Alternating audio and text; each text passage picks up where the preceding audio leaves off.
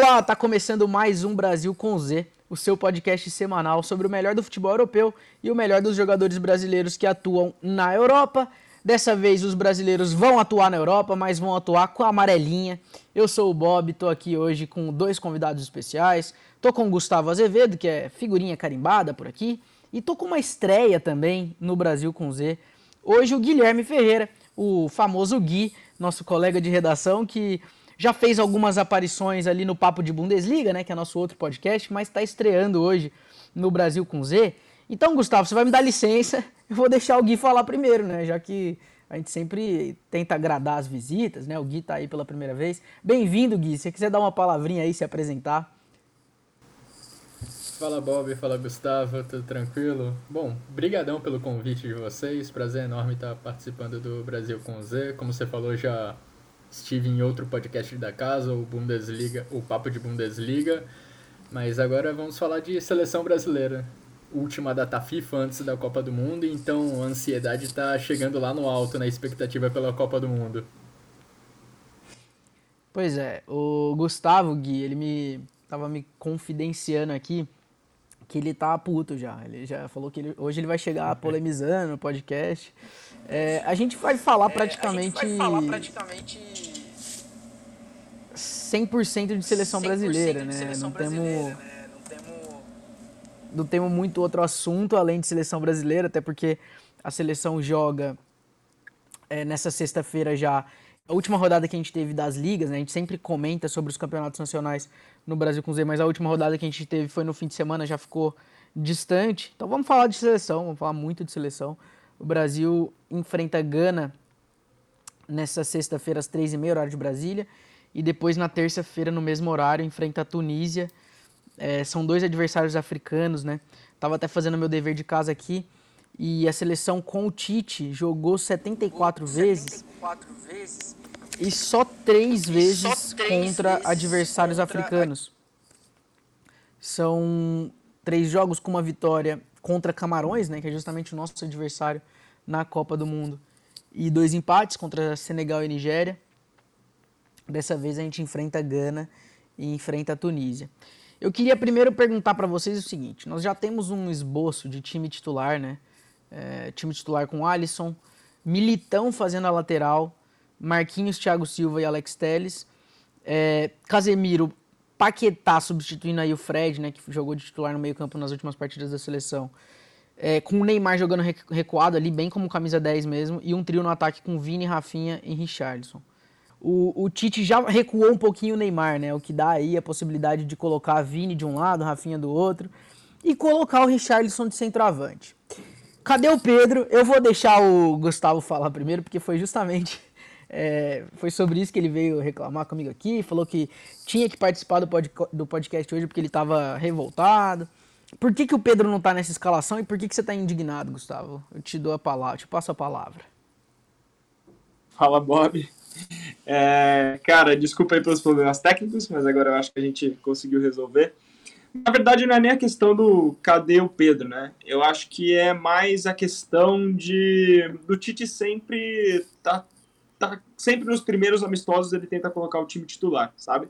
E, e ficou muito claro pra gente que essa convocação foi muito para fazer testes, né? Para tirar as últimas dúvidas e aí você joga fora praticamente pelo menos 45 minutos do, do primeiro jogo em questão de teste. Até acho que essa escalação é um teste uh, para ver como que como que o Brasil se comporta com o Paquetá de novo como segundo volante, que já tinha acontecido isso, se não me engano, no jogo contra o Paraguai. É, mas eu acho que não é uma dúvida que está muito na dúvida o Tite sobre isso, sabe? O Paquetá já jogou, a gente já testou esse tipo de formação, uh, mas eu acho que os jogadores que, que, que foram levados justamente para tirar a dúvida vão perdendo minutos importantes, são poucos, né? Então, não sei se é um tiro no pé essa primeira escalação. Ô Gui, me ajuda aqui, vamos lá. Você não acha que o Richardson também é um teste? Né? Eu acho que esse, esse recuo do Neymar, esse recuo do Paquetá é para liberar uma vaga mais no ataque. Eu concordo com o Gustavo, tá? Eu tenho que admitir que eu concordo que, assim, você tem mais dois jogos, cara. É, são, é a última data FIFA, são os últimos dois amistosos, e você tá levando o Pedro, assim, até o Everton Ribeiro, na verdade. Eu sou totalmente, pessoalmente, eu sou totalmente contra levar o Everton Ribeiro, né?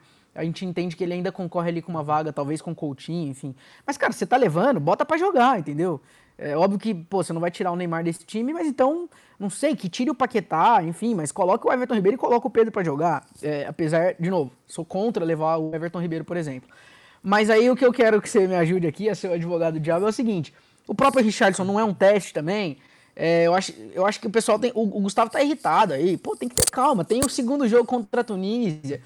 É, não é o caso do Tite testar no segundo jogo uma outra escalação. Me ajuda aqui, porque o menino tava querendo polemizar e eu preciso né, acalmar os ânimos aqui.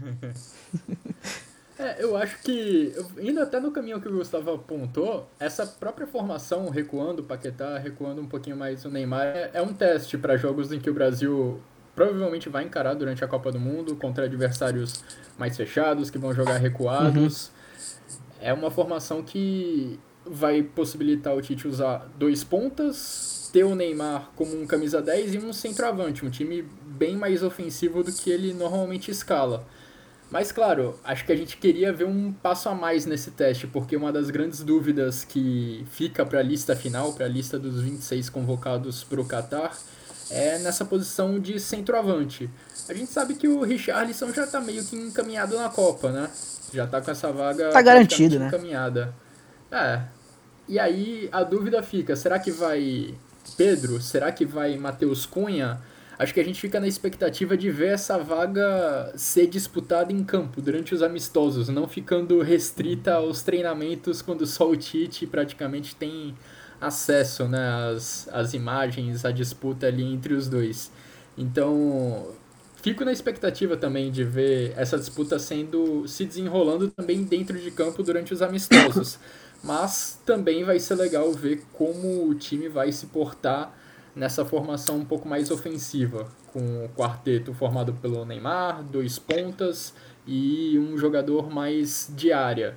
Se esse teste der certo contra a Gana e contra a Tunísia, talvez ele se repita também, acho que vai ser um bom sinal para o Tite sobre a, como ele deve encarar defesas mais fechadas na Copa do Mundo. Essa não me ajudou muito não, Gui, porque Na verdade, você concordou com ele, né? Então, pô, aí não dá. Mas eu vou, então, já, já que vocês dois concordaram, eu vou concordar também. Aí, assim, acho que pelo menos a gente fica todo mundo é, com uma opinião só, aí não tem polêmica. É, eu também acho, na verdade, cara. Eu também acho que, inclusive, assim, ele levou dois caras. Eu concordo com você que a disputa é mesmo entre o Pedro e o Cunha. E ele tem dois jogos, cara, por que não colocar um em cada jogo, entendeu? Até porque eu acho que tem, tem algumas diferenças, sim, entre a forma de Gana e de Tunísia jogarem, mas é, são dois adversários que eu acho que não tem um nível. É, eu acho que existe uma diferença tática, o nível técnico não é tão diferente assim. Isso é um outro assunto até que eu trouxe, né, pra gente abordar. É, muitas vezes a gente acaba caindo nessa discussão em relação aos adversários que o Brasil enfrenta e se a preparação que o Brasil faz para enfrentar os adversários europeus ela é suficiente ou não, né?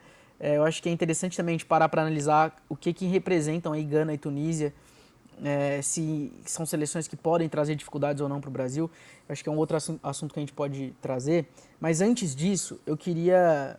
A gente acaba falando muito sobre testes nessa reta final de, de preparação para a Copa, porque assim, temos aí pelo menos vai 20, 21, talvez 22 nomes que estão ali garantidos. E cara, por mais que esses caras que seja importante que esses caras joguem juntos, né? É importante que a zaga continue entrosada, é importante que o Neymar se adapte a todas essas funções que ele pode exercer. Então eu acho que é importante que eles joguem, que eles tenham minutos, né? Sabe que a seleção joga de tempos em tempos, não é igual no clube que, cara, você está em contato diário ali. Mas é, é, o que vocês falaram, né? Não adianta testar só no treino. Esses, esses, essas vagas que estão não, né, não definidas ali, elas precisam ser resolvidas em campo. Então, além do Pedro, né? Que mais que tem para ser testado? Eu queria fazer essa pergunta para vocês, assim. A gente, claro que fala muito de uma quarta vaga de zagueiro, né? A gente fala muito das laterais. E, de novo, o Tite vai entrar em campo, muito provavelmente contra a Gana, com uma linha defensiva que tem Militão, tudo bem que o Militão fazendo a lateral, mas tem Militão, Marquinhos e Thiago Silva. E aí os dois zagueiros que ele trouxe, o Ibanez e o, e o, e o Bremer, ele não Bremer. vai testar, pelo menos no, num primeiro momento, né? É, por quê? Que, de novo, vocês acham que também, não digo tá errado, mas vocês acham que também é uma escolha que ele podia repensar? É, vou deixar dessa vez o Gui começar, porque senão o Gustavo vai descascar muito o Tite, vai ficar ruim pra gente. Eu acho que é uma tentativa do Tite dar mais minutos pro time titular dele atuar junto, pra dupla de defesa titular atuar junta, né? Formando Até porque é a dupla que vai jogar na Copa, né? Exatamente. E até a Copa do Mundo, se a gente contar o tempo normal, são dois meses, mas esse grupo vai estar junto por pouquíssimos dias. É só lembrar que os campeonatos nacionais lá na Europa, campeonato inglês, alemão, italiano e tudo mais, vão parar numa semana e a Copa do Mundo já começa no outro final de semana. Ou seja, o tempo de preparação ali no Catar vai ser curtíssimo. Então acho que o Tite leva isso em consideração também. Dá um pouquinho mais de tempo de jogo, dá um pouquinho mais de ritmo de jogo pro time que ele pensa que vai ser o titular. Mas acho que vai ser interessante demais ver esse teste na lateral direita. É, acho que essa última convocação deu uma brecha para a gente pensar que o Daniel Alves pode não ser convocado. E aí, qual seria a segunda opção na lateral direita? Uma segunda opção atrás do Danilo, que deve ser o titular lá na Copa do Mundo. Será que o Tite chama outro zagueiro na lista dos 26? Será que ele, será que ele chama outro lateral direito, perdão, na lista dos 26? Ou será que ele vai colocar um zagueiro por ali? Essa opção pelo Militão dá a entender que é mais provável que ele chame um outro zagueiro para ocupar a vaga de lateral direito reserva, caso o Daniel Alves não vá para a Copa. E aí é um jeito Até porque, né, Gui, só, time... só, só te interrompendo, Gui, o próprio Fabinho também é um cara que pode fazer essa função, né? É, é. Não só o Militão, que é um, um, zagueiro de ofício, mas o próprio Fabinho também pode jogar ali de lateral. Então ele tem essa versatilidade de alguns jogadores de defesa para talvez ganhar uma vaga a mais na zaga, né? Como tu estava dizendo. Exato. E acho que essa tentativa de colocar, essa opção por colocar um zagueiro na lateral direita é também o que possibilita ele colocar esse time mais ofensivo, né? Esse quarteto mais ofensivo lá na frente, com Neymar, os dois pontas e um cara mais de área. Eu acho que o Tite, se ele não se ele não tivesse um lateral mais com características mais defensivas, se ele não colocasse um zagueiro ali nessa posição de lateral direito, ele hesitaria um pouco nessa tentativa de colocar um time mais ofensivo. Então, tô na expectativa para ver como que o Militão vai sair nesse teste na lateral direita, porque é uma das posições que estão aí em aberto, tanto na lateral direita e na lateral esquerda também, né, que com a contusão do Guilherme Arana, a vaga pela posição de reserva também ficou bem aberta essa disputa, né, que deve ficar aí entre Alex Telles, o, o Renan Lodge também Lodge. foi convocado, é, exato, para essa posição. Os dois imagino que vão disputar uma vaga como reserva do Alexandro. Aliás, o, Gui, é uma coincidência, na verdade, né, que até nesse caso ajudou o Tite, que o próprio Alexandro também foi cortado, né? Então, muito provavelmente, Sim. os dois que estão convocados no momento vão ser os dois que vão brigar por essa vaga, né? Que é o Alex Telles e o Renan Lodge. Isso daí, na verdade, é, para ele foi uma, entre aspas, foi uma ótima, né? Porque ele tem, inclusive, a possibilidade de testar um em cada jogo, enfim. É, eu Nesse acabei tentando... Foi... Nesse caso, ele foi forçado a colocar os... Vai ser forçado a colocar os dois em campo, né? Não tem como usar aquele artifício do Richarlison no ataque e guardar os, os testes só para os treinamentos. Perfeito. É, eu acho até que tem algo na sua fala que é bem é, é, que faz muito sentido, que é o seguinte. Eu até levantei aqui a bola, né? Ah, beleza, estamos aí falando que ele tem que testar o Pedro e tem que testar o Matheus Cunha, mas por que ele não tem que testar é, o Bremer e o, e o Ibanez? Mas tem uma grande diferença, né? Aí jogando contra o que eu mesmo falei, que a gente ainda procura, a seleção ainda procura por um centroavante. Não tem ninguém que ali, que é um cara que, cara, é unanimidade. E na zaga é diferente, né? Na zaga a gente tem, é, é, a situação é completamente oposta, na verdade, né? Então não tem por que fazer testes na zaga se na verdade você não está em busca de um zagueiro titular, mas no ataque você está sim em busca de uma solução, talvez não para ser titular, mas para ser um cara ali com características de centroavante. Concorda comigo, Gustavo? Você que está caladinho aí. Concordo sim. Uh, eu queria pontuar umas coisas, uh, até concordar com o Gui e com você. Eu acho que assim, primeiramente que não me surpreende o Brasil entrar com o time, com o time titular, considerado titular, nessas primeira, nesse primeiro jogo. O Tite sempre faz isso. Né? Ele sempre vai Concordo. com o melhor time que ele tem no primeiro jogo, e aí pro segundo ele troca cinco, seis peças. É, é isso. Tem sido assim ao longo do, do tempo. E uma coisa que ontem eu fiquei bastante assistindo o coletivo do Tite, fiquei gosto de ver os programas de TV. E eu vou até citar uma um, um, não vou parafrasear o Pedrinho aqui, mas a gente tem que a gente fica muito preso de que jogador tem que jogar naquela posição que ele sempre jogou, sabe? Tipo, o cara tem que ser o 10, uhum. ele vai jogar sempre ali, ou o zagueiro não pode jogar na lateral. Isso é uma coisa que eu acho que hoje em dia no futebol moderno mudou muito. É, se você, eu vou dar um exemplo aqui, se você botar o Neymar, perguntar para ele o que, que um lateral faz, ele vai saber, entendeu? Ele vai saber se posicionar, é claro que ele vai precisar um pouquinho de treinamento, um pouquinho de orientação, mas os jogadores hoje de uhum. linha sabem o que todo mundo tem que fazer, né? Então, o Militão é um cara que já jogou ali, o último jogo dele, se não me engano, foi em 2020 como lateral, numa derrota do Real Madrid mas que ele sabe, ele sabe jogar ali, tanto ele quanto o Fabinho. Então eu não acho que tem essa coisa de que tá todo mundo preocupado, pô, o Militão vai jogar na lateral porque a gente tá sem exemplo, Ô, Gustavo. É, sem. Pode falar.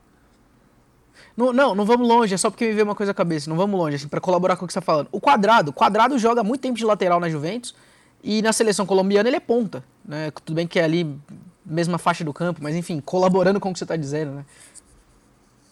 É, perfeitamente. Eu acho que a gente, tá, a gente tá muito. Tem muita gente falando, nossa, o Tite não achou um lateral direito reserva. Talvez é porque não tenha, entendeu?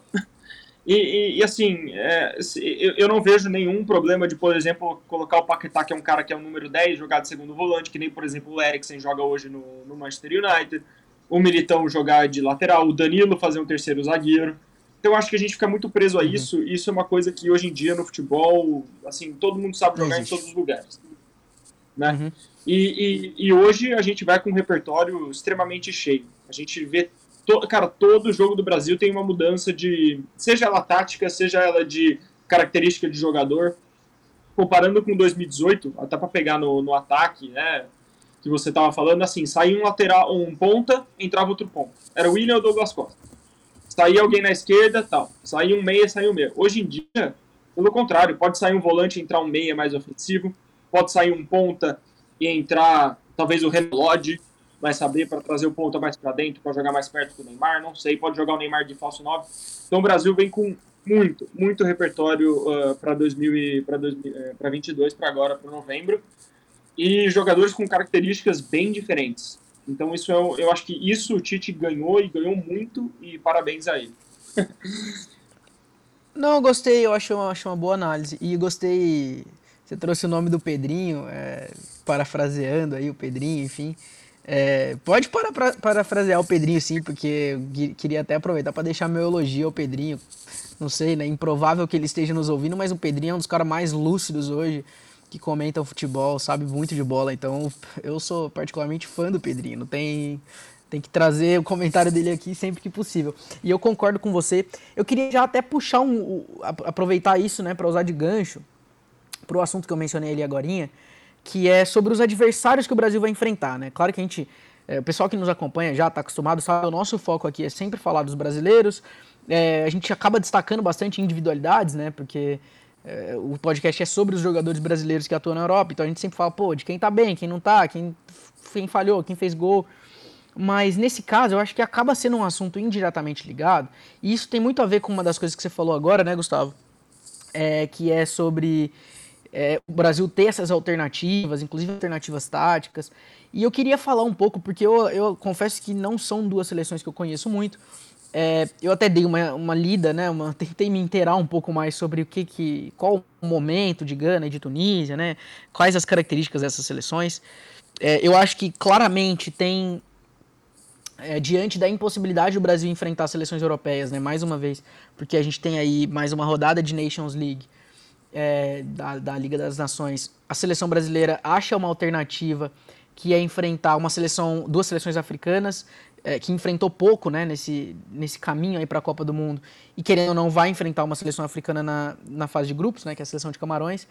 É, eu acho que existe uma semelhança até em forma de jogar, assim, não é uma, não, é uma semelhança, não é uma é, vamos dizer, não é uma não, jogam de forma igual, mas assim lembra um pouco a forma de jogar da seleção de Gana e da seleção de Camarões. É, li algumas pessoas que acompanham mais de perto o futebol africano, né? O Leandro Stein, Stein do Trivela, dizendo que Tunísia e Gana talvez fossem as seleções mais frágeis das classificadas para a Copa, né? E que às vezes até o Brasil pudesse enf enfrentar, por exemplo, Argélia ou Egito, que não se classificaram, mas que, que talvez fossem é, seleções mais fortes. Eu acho que eu não sei se eu concordo 100% com essa opinião. Eu acho que tem individualidades muito fortes. Né? A gente tem a Argélia que tem uma Reza, a gente tem Egito com Salah, mas eu não sei se o conjunto é tão forte assim, apesar de serem, terem sido seleções que foram bem é, na própria Liga das Nações Africanas, né? É, mas eu acho o seguinte, assim, é, primeiro, seleção de Gana, uma seleção que tem um DNA um pouco mais ofensivo, é uma seleção que é um, joga um futebol um pouco mais aberto, é, ataca mais, né? É, e isso é interessante porque eu acho que tem um pouco a ver com, com o papel que Camarões vai fazer.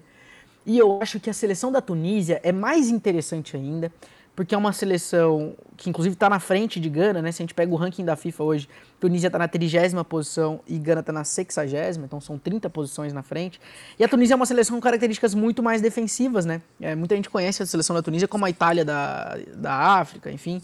É, tem muito mais compactação defensiva. Com certeza é uma seleção que o Brasil vai encarar, vai, vai ter que desenvolver muito mais aquele papel de enfrentar uma defesa fechada, o que eu acho que é o que vai acontecer contra a Sérvia e Suíça. Então eu acho que eu considero, na verdade, que diante das possibilidades são bons testes, sim. Inclusive, para fechar minha fala que já ficou longa, porque a gente tem na seleção de Gana duas estreias importantes. Né? A gente tem o, o Williams e o Lamptey, que são é, o Iñaki Williams poderia jogar pela seleção espanhola e o Lamptey poderia jogar pela seleção inglesa, né? É, o Lamptey, para quem não sabe, o Iñaki Williams é um pouco mais conhecido. O Lamptey é jogador do Brighton, né? Que está fazendo uma campanha muito boa, inclusive no campeonato inglês. É, eles vão estrear pela seleção de Gana, né? Eles têm descendência, poderiam jogar ou pela seleção de Espanha ou de Inglaterra. Optaram por jogar pela seleção de Gana, né? Uma oportunidade aí também de jogar a Copa do Mundo, enfim e bem provável que eles estreiem pela seleção jogando contra o Brasil. São duas individualidades interessantes. Então, depois da minha longa fala, é, eu não sei se vocês. Vou deixar o Gui falar primeiro, porque o Gustavo foi por último, mas eu não sei como que vocês enxergam essas seleções. Assim, eu vejo muita gente criticando, falando, pô, mas de novo, vai pegar a seleção fraca, vai é, passear de novo. É, cara, Tunísia, na última data FIFA, enfrentou o Japão, enfrentou o Chile, meteu 3 a 0 no Japão e 2 a 0 no Chile. Então assim, é o que tem. Eu acho bom, bons testes, entendeu? Tá comigo ou não tá comigo, Gui? Eu tô com você. Acho que diante da impossibilidade de enfrentar seleções europeias são boas opções. Claro, a gente esperava ver o Brasil se enfrentando times de um nível mais alto para saber como que seria enfrentar, sei lá, um time como Portugal, uma Espanha, Alemanha, para saber como o Brasil se portaria nesses jogos grandes. Nesse último ciclo, foram poucas as vezes que o Brasil teve um, um teste desse nível. Tirando aí jogos contra a Argentina, não, não consigo me lembrar de outros adversários desse mesmo patamar. Mas acho que é uma oportunidade boa para testar o time numa situação que o Brasil vai se deparar durante a Copa do Mundo. Times que vão jogar de uma forma mais fechada, entregando a bola para o Brasil e se a gente voltar para 2018, a gente teve sérias dificuldades para superar esse tipo de obstáculo, né? Lembra do jogo contra a Costa Rica, em que a bola só foi entrar na meta do Keylor Navas já nos acréscimos do segundo tempo, ou perto dos acréscimos do segundo tempo. Então, é um tipo de situação que o Brasil provavelmente vai encontrar na Copa do Mundo, encontrar equipes mais recuadas que vão jogar mais de uma forma mais fechada e aí o Tite aproveita até para testar essa formação mais ofensiva, abrindo mão de um jogador de meio campo, abrindo mão do Fred para recuar o Paquetá e escalar esse quarteto mais ofensivo. Dito isso, o Brasil vai passar o carro de novo. Não, é, eu acho improvável, inclusive, né, que a gente teve isso nos dois últimos amistosos, né? O Brasil enfrentou seleções asiáticas, e inclusive foi de novo, uma, até contra a Coreia do Sul, né? Todo mundo, pô, é uma seleção que talvez se feche. É, não foi assim que aconteceu, né? Eu acho, na verdade, o seguinte, tem uma das coisas que você falou, né, Gui, que o Brasil é, vai estar tá com essa formação um pouco mais ofensiva, justamente é, porque são adversários que permitem isso. Eu acho que, principalmente contra a Tunísia, o Tite deve, e eu acho até que vai repetir, essa formação com um cara menos de marcação ali, entre aspas, né? Até porque o Fred não é esse jogador com característica de marcação, mas com um jogador a mais de criação no meio, né? Até por conta desse fato que eu trouxe que a seleção da Tunísia é tradicionalmente é, tem uma postura mais defensiva. Gustavo, é, vai passar o carro mesmo, não vai, enfim, é, todos os adversários. Porque, cara, o que o Gui falou também, todo mundo queria ver o Brasil pegando a Alemanha. Todo mundo queria pegar um adversário, cara, do primeiro escalão. Não tem jeito, calendário. É, isso é uma outra discussão, né? Existem aí uma série de debates sobre como que vai ser no próximo ciclo, né? Porque claramente as seleções sul-americanas elas ficam ali, principalmente é, Brasil e Argentina, né? Elas ficam ali um pouco defasadas, né? Não tem esse enfrentamento. Qual que é a sua opinião a respeito dos adversários? Cara, eu, eu, vou, eu vou falar uma coisa aqui que eu espero que eu não queime minha língua. Para mim, todas as seleções africanas são fracas. Assim, não tem. A gente falou de Egito e Argélia aqui, que foram eliminados. Mas, cara, se você parar pra pegar os grupos das eliminatórias da África, cara, assim, é, é, é, é lamentável. Tá? E, eu, e falando, falando de, de Gana, primeiramente, tem, é, eu, eu, acho que não tem muito. Na, na, África, eu acho que a gente, a gente consegue separar bem com o norte da África, com o centro e com o sul da África, né? Os times, por exemplo, a Tunísia, Egito, Argélia, são times que são defensivamente realmente mais fortes, que se defendem uhum. mais, mas que quando tem a bola, tentam jogar. Já os times do sul da África, do centro da África, é um time fisicamente mais forte e muito rápido na frente, sempre com contra-ataque e tudo mais. Eu, eu, assim, de Gana, eu acho que é, é a mesma Gana de sempre é o Jordan Ayu, o André Ayu da vida, é o Asamoah da vida, é o Partey ali no meio campo, um ou outro uhum. cara ali tentar fazer a diferença. Acho que a Gana não, não tem muita surpresa. E, por exemplo, a Gana teve uma, teve uma África do Sul, Etiópia e Zimbábue na, na fase de grupos, tá? Perdeu para a África do Sul, classificou no número de gols é, a favor, depois jogou com a Nigéria, empatou fora para se classificar. A Nigéria que estava no grupo de, sei lá, Cabo Verde, República Centro-África, que eu até procurei, que nem sabia que existia. E, assim, eu, eu sinceramente não vejo os times africanos, cara, é, sendo problema para nenhum time europeu, nem para Brasil, nem para Argentina. Sinceramente, eu não vejo. E a Tunísia, eu acho que. Cara, acho que a Tunísia é, é, é, é meio que a mesma coisa. Eu acho que é um time que vai se defender bastante que vai tentar jogar, que contra o Brasil não deve conseguir. E também um time que caiu no grupo com Guiné Equatorial, perdeu para a própria Guiné Equatorial na fase de grupos, é, venceu o Mali, que estava invicto, sem tomar gol, mas também pegou um grupo de Uganda, Ruanda. Então, assim, cara, com uma análise geral dos times africanos, para mim, não tem parâmetro nenhum. Eu não sei o que esperar realmente do nível técnico. Tá? A gente sabe os jogadores e níveis individuais de alguns deles, mas assim, as eliminatórias são assim, é, é uma coisa horrorosa. Tipo, de verdade. Eu vi a Copa, eu vi alguns jogos da Copa da, da Africana de Nações. Cara, mesmo os times que ficaram fora da Copa, Egito, Nigéria, Argélia, também não fizeram nada por merecer, sabe? Uhum. É, não, não, conseguiram fazer gol em Malawi, Djibouti, tipo, esse tipo de, de, de, de, de país que a gente realmente com todo respeito ao Futebol país. Futebol praticamente semi-amador, né? É, não é nem. É, parece que é time de campeonato nacional, sabe?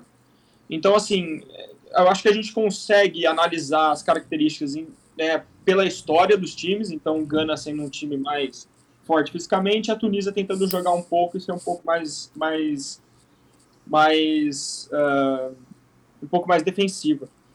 Eu acho que Gana individualmente é um time melhor, que deve dar mais trabalho para o Brasil, até pela imposição física. Nossos jogadores não são jogadores muito físicos, se você for pensar do meio para frente. Uh, mas eu acho que a Tunísia a gente não deve ter problema nenhum.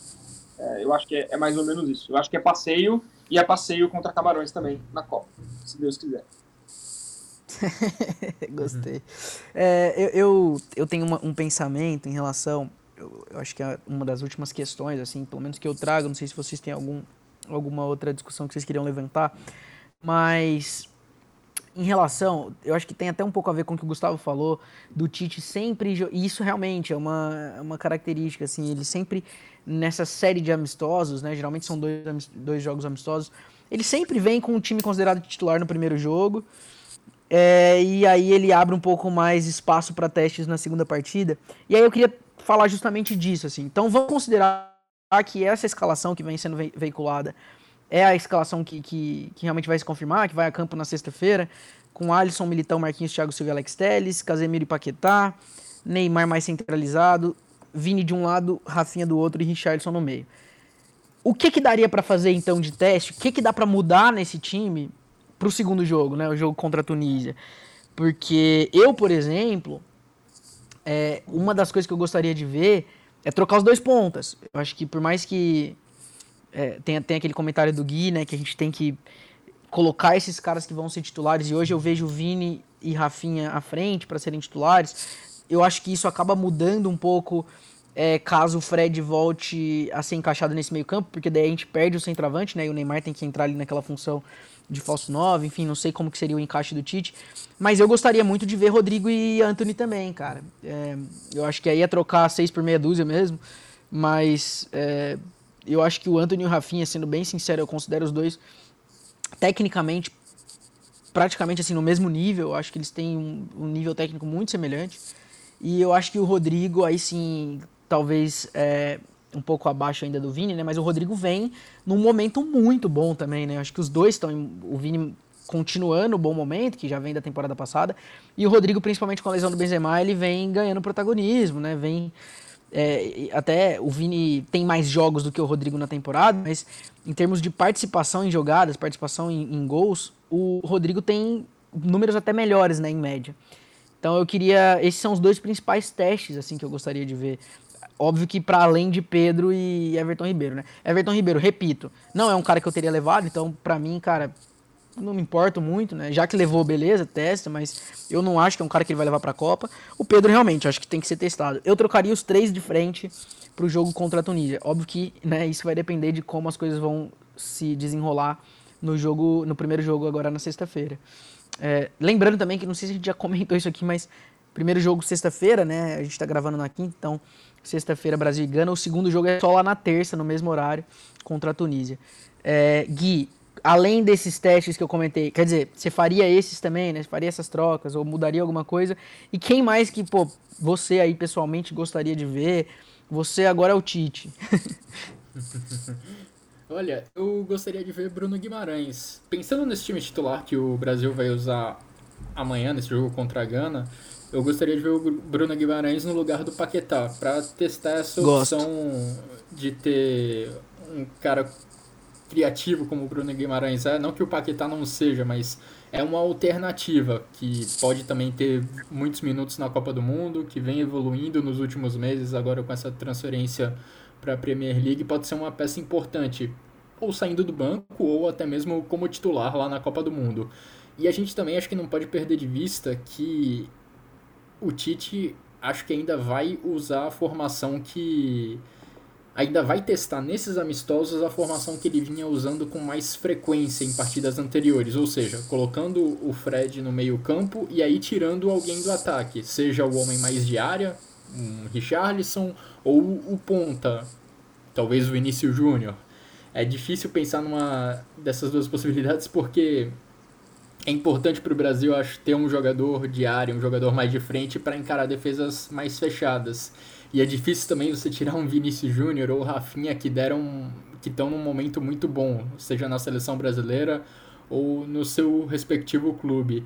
Mas eu não tenho eu tenho a impressão de que o Tite vai começar a Copa do Mundo com essa formação com o Fred, com a escalação que tem o Fred no meio-campo, Fred, acho. Casemiro, e aí ele vai ter que abrir mão de alguém lá na frente. E eu acho que nesses amistosos ele vai voltar a testar essa, essa formação, porque essa escalação ofensiva com Neymar, dois pontas e um cara de área, ele pode usar eventualmente, mas não sei se vai ser a formação para o jogo de abertura contra a Suíça.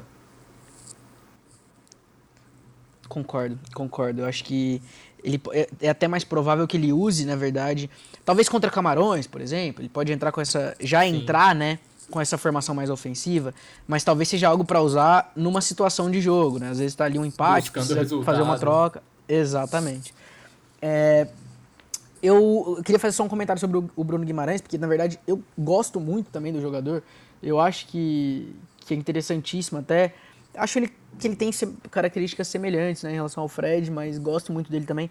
É, a única questão é que, se eu não me engano, Bruno Guimarães, ele sofreu uma lesão muscular, tá, no treino. Sofreu não, né? Foi diagnosticado, tava com edema na coxa.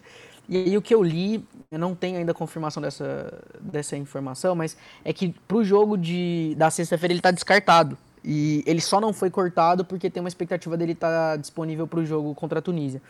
Então, é, é bem recente isso, tá, Gui? Então por isso que eu tô, tô trazendo aqui, porque eu também é um teste que eu Você gostaria de ver. meu teste. pois é, desculpa, não foi por, por mal, não. Eu também queria ver ele. É, o Gustavo, além do Pedro, Gustavo, porque eu sei que você. Cara, eu não entendi por que, que você tá essa fixação com, com o Pedro. Você me mandou mensagem, é, põe no podcast aí que eu, tô, eu quero reclamar do Tite.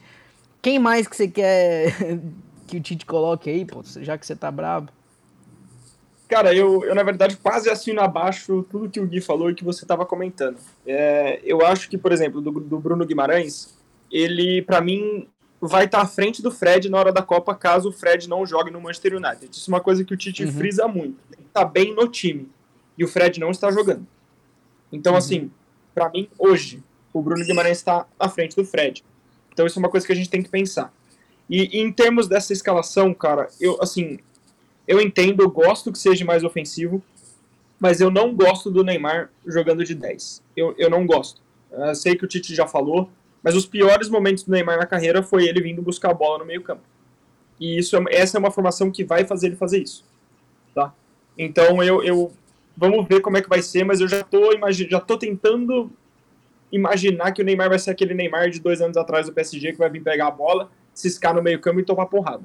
Então vamos esperar um para ver. Detalhe, tá, e um detalhe, tá, Gustavo? Hoje no PSG, a formação que o Gautier encontrou, a forma como o Neymar joga no PSG é Messi aberto pela direita, Neymar aberto pela esquerda, assim como ele jogou desde o início dele da carreira no Barcelona, porém com uma função um pouco diferente, porque o Neymar no Barcelona, até por questões físicas, né, questão de idade, o Neymar era um jogador muito mais agudo, era aquele ponta é, agressivo, rabisqueiro, e hoje ele não é.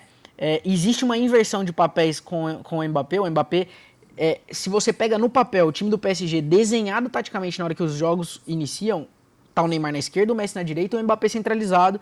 Mas o Mbappé não é um 9 fixo, né? Até porque a principal característica dele é justamente a mobilidade. Então o Mbappé cai muito para a esquerda e o Neymar vem construindo por dentro, né? Até porque ele tem esse encaixe com o Messi, que eles trabalham muito a bola por dentro, com aqueles passes. O, o, o último gol do PSG mesmo, né? No, no, na vitória contra o Lyon no fim de semana, é um exemplo disso, né? Uma assistência do Neymar que ele dá uma achada, é, ele acha o Messi num espaço curtíssimo no meio. Mas o Neymar não joga como. Ele chegou a jogar com o Pochettino. É, você, bem, você bem citou, né? Ele chegou a jogar com o Pochettino como camisa 10, aquele cara que joga centralizado no campo, bem numa faixa central mesmo é, pouco à frente do Verratti ali, era o que ele fazia. Ele não joga assim hoje nesse time do Gautier, ele joga como é, um... É, é, cara, é quase como o Coutinho jogou em vários momentos da carreira, né? Joga... O Coutinho do Liverpool, por exemplo, era esse jogador que tá numa faixa lateral do campo, mas com uma função mais de criação do que aquela função aguda de partir para cima, né? Que era o Neymar ali do Barcelona. Então eu concordo com você em relação a isso. Eu acho que essa é uma é um encaixe. O Tite vai precisar adaptar o time para esse jogo do Neymar. Eu também não gosto do Neymar jogando muito recuado, eu acho que ele sofre demais fisicamente, ele, ele segura muito a bola, ele, ele, aguarda muito para dar o passe, sofre, tem mais probabilidade inclusive dele se lesionar, porque ele toma muita pancada quando ele tá jogando assim. Eu concordo plenamente com você. E, e olha que o Neymar, cara, eu sou fã demais do Neymar, é um jogador que eu acompanho muito, né? Tanto no, no clube, na seleção. Então eu acho que inclusive é uma eu, eu acho que tem só um outro lado disso, na verdade que é algo que a gente vem comentando há bastante tempo, né? O Neymar, se ele tiver mal e se ele não tiver 100% adaptado e não funcionar tanto assim nessa função, isso não vai ser tão prejudicial assim à seleção. Eu acho que a única coisa que serve como alento é isso, né? Que, cara, pode ser que o Neymar realmente jogue ali como 10, ele tem essa função de armador e o Brasil acaba se dando bem porque o Rafinha vai estar tá inspirado, porque o Vini Júnior está num grande momento. Então acaba que assim, não vai ser um grande problema. Mas eu concordo com você, eu não gosto do, do Neymar de 10 ali. É o Gui. Uma... É o problema. O problema para mim do Neymar é ele vir buscar a bola na uhum. faixa central do gramado e não no famoso último terço. Eu acho que ele é mais perigoso no último terço. Então, os melhores momentos dele uhum. ultimamente no Brasil tem sido ele de falso 9, com o Paquetá alternando com ele, ou ele, como você falou no PSG, ele recebendo essa bola pelo lado esquerdo e construindo para dentro. Então, às vezes, me dá um pouco de medo dele vir fazer essa, essa função de volante, de segundo volante uhum. para pegar a bola, ou tipo um cara que pegue da faixa central e, e leve. Vamos ver. Uh, e outra, eu acho que, acho que no ataque, cara, é, a questão do Pedro é assim. Eu não, assim, eu sou fã do Pedro e eu não acho que, que o ciclo dele seja esse, mas tem muita gente falando. Então, cara, testa, entendeu? Mas pro primeiro amistoso, assim, eu acho que dá pra gente ver o que, que vai acontecer. Ele deve colocar o Lodge uma hora e o Danilo, que ele deve ir com um lateral ou outro, até testar o Ibanez. O Fabinho é figura carimbada para entrar nesse time no, no, no, meio do jogo. Ele sempre entra. E na frente eu concordo com você, eu acho que os dois pontas devem entrar. O Anthony com toda certeza. E o, e o Rodrigo, aí, aí, aí a gente vai ver a questão da variação, né? Se ele vai colocar o Rodrigo. Às vezes até o Rodrigo cara... centralizado, né? Exato, exato. O Rodrigo centralizado. Uhum. Se ele vai jogar o Anthony pro outro lado, como ele já fez. Se ele vai tirar o Rafinha, jogar o Richardson para um lado e colocar não sei quem, o Pedro na frente. Então, o Tite, é o que eu falei, tem muita variação. E isso é bom e com certeza ele está treinando isso no, nos, é, fazendo isso nos treinos, né? É, mas realmente, acho que a única coisa que eu, eu espero de teste que dê errado é o Neymar jogando nessa, nessa posição. Porque eu não, eu não vejo. Eu, por, por exemplo, nessa escalação eu preferia ver o Everton Ribeiro em vez do Richardson e deixando o Neymar mais para frente. Mas eu acho que você uhum. tocou num ponto, Bob, que me lembrou. E o Pedro pode estar tá muito nessa convocação por causa disso. No PSG, o Neymar sempre tem aquela combinação que ele vem para vem dentro, faz uma tabelinha e entra dentro da área. Né? Ou dá aquela cavada por cima. E o Pedro tem muito recurso técnico para fazer pivô. Então pode ser também uma alternativa, por exemplo, o exemplo de colocar o Richardson, que é um cara que faz o pivô ok e tem muita qualidade para dar aquela, essa bola, né? Então, uhum. talvez o Tite também esteja procurando esse cara centralizado ali que consiga receber a bola de costas, como eles fazem no PSG, tudo bem que é o Messi e o Mbappé, que não são pivôzões, mas são caras tecnicamente muito acima, Sim. mas que consigam receber essa bola do Neymar e um toque, dar um toque de letra, dar um toque de por cima, alguma coisa desse tipo. Então pode ser uma pode ser um teste que a gente não está falando muito, mas que o Tite pode estar tá com isso na cabeça. Legal. O Gui estava ansioso da, da, agora em pouco porque ele queria pôr lenha na fogueira. Aqui, Não, né? só para só, só comentar sobre essa questão do Neymar, porque o fato dele recuar às vezes em campo para buscar a bola ali perto dos zagueiros, acho que às vezes é muito mais um sintoma do time não estar bem do que uma função que o Neymar tenha que cumprir. Porque uhum em jogos recentes da seleção, no passado mais recente, acho que o entendimento dele com o Paquetá já ajudou a resolver isso Concordo. muito. A bola chega no Neymar numa posição mais avançada do campo com muito mais facilidade. Algo que, digamos, nos piores momentos da seleção aí no comando do Tite, às vezes não acontecia. E aí, de fato, ele tinha que recuar, buscar a bola muito atrás e ficar muito distante do gol. Mas o entendimento que ele desenvolveu com o Paquetá foi excelente de uns anos para cá e isso ajudou a resolver resolver muito essa questão. E o Neymar, acho que a melhor versão dele é essa versão criador, de criar jogadas e aparecer nessa região do campo na intermediária adversária. Acho que ninguém, ou quase ninguém na Europa nesse momento, tem sido tão bom garçom quanto o Neymar tem sido nessa temporada. Então acho que. O Messi, vale né? Acho que é os teste... dois, né? Exato. Acho que o único que se compara nesse quesito é o próprio Messi. Então acho que vale sim usar o Neymar nessa faixa do campo, mais centralizado. A questão é fazer a bola chegar nele em condição dele criar jogadas, para que ele não tenha que faz para que o Neymar não tenha que percorrer o caminho todo com a bola, desde a defesa até o ataque. Perfeito, eu concordo. Eu, tô aqui, eu acho que assino embaixo, foi, você foi muito bem no que você falou. E, e, tem outro ponto, né? Que a gente não falou. Cara, eu acho que assim, 95% das equipes vão sentar a bunda lá atrás. E aí, quem vai ter essa faixa, essa bola no meio-campo vai ser o zagueiro, né? Então, assim, uhum. tem um espaço, né, é, é do meio campo para frente. Então, aí sim o Neymar, nesse, nesse, nessa escalação, por exemplo, ele estaria recebendo a bola intermediária. É, então, é por isso que eu até acho que essa formação seja um teste para jogos em que o Brasil vai ficar muito com a bola, que é muito, muito, muito jogo. É. Então, eu acho que eu tô, é que eu tô com espero... você nessa, entendeu? É. é que eu espero ver caras como Paquetá, Bruno Guimarães, ou quem sabe até o Fred fazendo melhor essa, essa ligação, levando mais a bola da, da defesa para o ataque para que o Neymar seja acionado em uma zona mais perigosa do campo. Perfeito. É, talvez Concordo. o teste do Paquetá até seja, seja para isso, né? Porque a gente. Eu acho que tem uma. É, é interessante uma das, das coisas que você falou, Gui, porque essa combinação tão boa do Neymar com o Paquetá, e ela realmente aconteceu recentemente, eu acho que ela se dá bastante também pelo fato do Paquetá estar tá jogando adiantado. Os dois estavam sempre muito próximos, né? No, no, em termos espaciais ali, estavam sempre muito perto um do outro no campo. E eles uhum. realmente se entendem, né? Eu acho que tem aquela. O Paquetá tem um pouco aquela. Uma, em, em, termos de características, o Paquetá completa, né? Ele complementa o Neymar. Eles têm o toque rápido, o deslocamento no espaço curto. Eles tabelaram muito nesses últimos jogos, né? Eles parece que realmente se entendem ali a movimentação. É, mas para o Paquetá estar tá mais próximo do Neymar, ele tem que jogar nessa faixa mais adiantada. E agora, nesse teste, o Paquetá jogando um pouco atrás, né, sendo aquele, aquele cara que também vai ser responsável pela saída de bola, que volta um pouco para pegar a bola lá atrás é, é interessante a gente observar onde o Neymar vai se posicionar e como que vai ser essa combinação dele com o Paquetá, né? Será que é o Paquetá que pega essa bola e leva até o Neymar, mas de repente ele para nessa faixa do campo? Até porque a gente tem o Fred, que é um cara que tem muita mobilidade, né? Você tinha, por exemplo, nos últimos jogos da seleção, Paquetá e Neymar bem adiantados, bem próximos, mas o Fred um mapa de calor assim impressionante, porque ele estava perto do Paquetá, ele estava lá atrás recebendo a bola para fazer é, é, é para fazer essa distribuição, né? Fazer essa saída de bola. Então, o Paquetá vai conseguir ter essa intensidade que o Fred tem.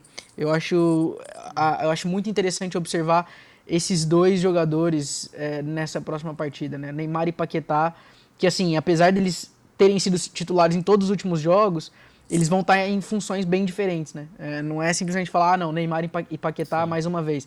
É, não, Neymar e Paquetá jogando com, com responsabilidades totalmente diferentes. E Bob, lembrando Oi. que o Fred assim, desde que o Fred voltou à seleção com o Tite, não teve jogo que você falou, pô, o Fred jogou mal. Não teve. Não, o Fred. Apesar o, de eu achar... o Fred. O Fred, Gustavo, ele fez uma. Eu queimei a língua muito, assim, foi mal, porque o Fred é um cara que eu, eu mesmo duvidava muito dele. E aí eu falei mal algumas vezes seguidas dele aqui no podcast. E toda vez que eu falava mal dele, o cara ia lá e comia a bola pela seleção, entendeu? Daí eu fui, dei o braço a torcer e falei, pô, o Fred joga muito. É, mas é, é, você foi cirúrgico. É, o Fred fez ótimos jogos pela seleção recentemente, mas ele vinha num momento muito bom no United também. Ele era, cara, dono do meio-campo ali, ele era muito importante. E aí você também é, trouxe isso muito bem, que ele não vem é, sendo titular, né? Ele não vem jogando tanto. Então é o que você falou, isso conta, o Tite vai levar isso em conta. Com certeza. Que... E por isso que eu falei que o Guimarães ia vir na frente dele, né? Então, mas o Fred é um cara que, assim, o Tite deve confiar muito, porque eu confio. Porque eu acho que, assim, todo jogo que ele jogou na seleção, ele foi impecável. Eu só tenho uma questão com o Fred que ele não tem aquele mesmo brilho no passe que o Paquetá tem. Ele não tem esse Sem mesmo dúvida. entendimento que o Bob descreveu muito bem com o Neymar que o Paquetá tem. E aí pro Tite o desafio é que você só pode escalar 11 titulares, né? O Paquetá ele não vai te dar a mesma força defensiva para o Brasil. Quando o Brasil perde a bola, o Fred é um cara muito importante para tentar recuperar ela rapidamente. Uhum. Aí você não pode ter ao mesmo tempo em campo Fred, Paquetá, Neymar, mais dois pontas e um centroavante. Você só pode escalar 11. Então, são escolhas que o Tite vai ter que fazer. De, de alguma coisa ele vai ter que abrir mão aí para tentar escalar o time. E é o grande desafio dele. Perfeito, perfeito. É, eu queria fazer o seguinte, meus caros. Como a gente vai se encaminhando aí pro fim do episódio, e a gente. Achei legal que a gente. Eu às vezes penso que a gente fica muito preso, né? Até comentei isso durante no decorrer do episódio, que a gente fica muito preso nas individualidades. A gente acaba falando demais de, ah, porque o fulano, fulano, fulano, e fica batendo nessa tecla. Eu acho que hoje a gente fez várias análises legais e, e passou pelas, passando ali pelos adversários, enfim, acabou que no final a gente foi pincelando algumas individualidades. É, eu queria fazer uma proposta aqui para a gente fechar o episódio. É, geralmente a gente tem, ao fim né, do Brasil com Z, a escolha dos melhores da semana. A gente sempre escolhe quem mais se destacou aí entre os brasileiros. Lá no comecinho do episódio eu comentei que a rodada do fim de semana dos campeonatos nacionais acabou ficando, acabou ficando muito distante, né? E como o assunto é 100% seleção brasileira, vamos mudar um pouco a nossa brincadeira aí, vamos dar uns palpites. Bora para os resultados aí das duas partidas. É, o Gustavo vai começar porque eu quero depois gravar o que ele vai falar aqui, que eu quero apostar com ele é, um fardo de Brahma, que ele vai trazer para mim. e, pô, aí é pedido ruim, né? Pra quem não sabe, o Gustavo Pô, tá no Brasil, né, Gustavo? Você tá na Alemanha Fala. pedindo cerveja brasileira, cara. Foi mal, velho. Pô, é porque eu não pensei nada melhor. Aí eu de repente me vi sob pressão aqui. É, ah, vamos apostar um. Sei lá, você tem alguma ideia aí? Eu realmente não tive, assim. Ou também não pô, vamos apostar nada. Vamos... É, né? Ou oh, aí tu foi bem. Pô, gostei, pronto, me salvou. Então eu vou querer um, uma cachaça artesanal, sabe? Daquela mineirinha. É... Sei bem. Mas, enfim, começa aí com seus palpites, sem mais delongas. Cara, eu vou falar. Eu acho que pro primeiro jogo, Brasil 2 a 1 vai ser um jogo mais chato. Faz tempo que o Brasil não enfrenta uma equipe fisicamente forte. E a cara do Galvão Bueno tá naquele um gol do Inak Williams. Esse aí é perigoso, joga na Espanha. Ele conta toda a história do Inak Williams e do Atlético de Bilbao, né? A cara, é a cara do Brasil 2 a 1 e contra a Tunísia, 4 a 0 com o time quase Caralho. reserva. Oxi. Não, eu vou, eu vou passar na sua frente então, Gui, porque eu vou discordar uhum. dele assim, vou, eu vou no caminho oposto. Eu acho que o Brasil vai ter uma gordurinha maior para cima de Gana, 3 a 0 repetindo ali aquele 3 a 0 da Copa do Mundo. Foi 3 a 0 né, se eu não estou enganado. E para cima da Tunísia vai ser mais difícil, cara. Acho que 1 a 0 choradinho assim. Talvez até imaginando essa característica da Tunísia que vai vir mais fechada um pouco. Então 3 a 0 primeiro jogo, 1 a 0 no, no segundo jogo da terça-feira. Eu vou sem muito alarde. 2 a 1 contra a Gana, 2 a 0 contra a Tunísia. Vamos, vamos devagar. Na Copa do Mundo a gente gasta os gols que a gente precisa. gostei, gostei. O argumento foi bom. E o Pedro vai fazer gol ou o Pedro não vai fazer gol? Pedro vai, vai, vai. voltar. Vai entrar contra, contra a Tunísia e marca o segundo. Ah, tá bom. Eu gostei, deu uma moral para ele. Ah, eu acho que seria bom, acho que seria. Eu, eu confesso que eu acho que o Tite vai acabar levando o Pedro pra Copa. E se ele fizer gol, eu acho que ele se afirma aí como. Eu não acho que o Firmino Sim. vai conseguir reconquistar o coraçãozinho do Tite. É, e o Matheus Cunha também não. Eu acho que vai só o Pedro, na verdade. Mas enfim, é, algum outro, algum último comentário da parte de vocês? Se tiverem, esse é o momento. Caso contrário, vamos encerrando por aqui. Guilherme, algum comentário? Bom, é, acho que fazendo uma comparação com 2018, acho que o momento do Brasil no ataque é especial e vale ressaltar isso sempre nessa nesse caminho que falta para a Copa do Mundo, porque lá em 18 a gente via o Neymar como grande referência do meio para frente, mas ele não tinha grandes companhias, né? Tinha lá o William, Douglas Costa, mas que não uhum. geravam tanta expectativa. Não empolgava né? muito, Agora, é. Pois é, agora a gente tem nomes em ascensão, como Vini Júnior, Rafinha, Anthony. Acho que para o ataque as expectativas são boas. Mas se a gente olhar para trás, para a defesa, né, a gente já não tem mais um Marcelo, o Thiago Silva está quatro anos mais velho, então talvez a nossa preocupação tenha que ser direcionada dessa vez um pouco mais para a parte de trás do campo. Engraçado, né, cara? Porque as coisas mudam muito rápido, assim, né? A gente tinha até metade desse ciclo, sei lá, até um ano atrás, um ano e meio atrás, a gente não tinha dúvida nenhuma em relação à defesa do Brasil, né? Com o Casemiro é, não que eu tenha dúvida em relação ao Casemiro, por exemplo, mas o Casemiro, cara, apontado por muitos o melhor volante do mundo, né? Pelo menos o, o volante ali mais é, com característica mais de marcação. A gente tinha e ainda tem, né? Mas o Marquinhos na temporada passada ele fez até uma temporada muito melhor pelo PSG, assim, praticamente impecável, né? Jogando muita bola. Nessa Hoje o Marquinhos já, não tá, tá também tão bem. Exatamente. Exa tipo, ele não tá mal, mas aí também não, não dá pra Sim. falar que ele se destaca, né? É, muito bem pontuado, o Thiago Silva já um, pô, se eu não me engano, o Thiago Silva, não sei se hoje, ontem, completando 38 anos, né? Então, ou sei lá, não sei, não sei se eu confundi isso, eu sei que ele tá completando 38 anos. Então, é Completa hoje, complicado. 38 anos. É isso, né? Ah, então é isso, aniversário do Thiago Silva Dia hoje, 22. parabéns. Bom, É, não é um, não é mais um garoto, né? Eu não tenho dúvida nenhuma em Thiago Silva. Eu não tenho medo nenhum da zaga do Brasil. Já falei isso em outros podcasts. Gosto de Alexandre Danilo, até pelo, por ser mais defensivo. Acho que não precisa deles pro ataque. Já falei que quando o Danilo vai pra frente, pode pegar os lances da seleção brasileira, os gols até agora. Sempre que ele vai pra frente, ele vai dar uma assistência. Eu não tenho dúvidas. Mas o que eu queria destacar pra gente fechar aqui é meio no que o Gui falou. O Brasil tem, tem o ataque assim é, é- é de mudar a qualquer jogo a qualquer momento. Quantas vezes a gente já não viu Gabriel Jesus entrar e mudar jogo, Richarlison entrar e mudar jogo, Martinelli entrar e mudar jogo, Antony entrar e mudar jogo, Rodrigo entrar e mudar jogo. Então, cara, o Brasil vai ter isso. O Tite vai poder olhar para falar pro banco, pô, esse cara já fez várias vezes. Então, isso me dá uma tranquilidade muito grande. Ô, Gustavo, e só pra fechar mesmo, realmente passar a régua no episódio, algo que até foi motivo de discussão em tempos muito recentes, né? Mas se você pegar todos esses nomes que você citou hoje, é, eles são jogadores titulares e importantes nas maiores equipes do mundo. Então a gente tinha até metade da temporada passada. Ah, mas o Rafinha, pô, o Rafinha joga no Leeds. Ah, mas o Anthony, beleza, joga muito, é o principal jogador, mas é do Ajax. Hoje, o, o Anthony acabou de ser contratado por 100 milha e é um cara importantíssimo no Manchester United.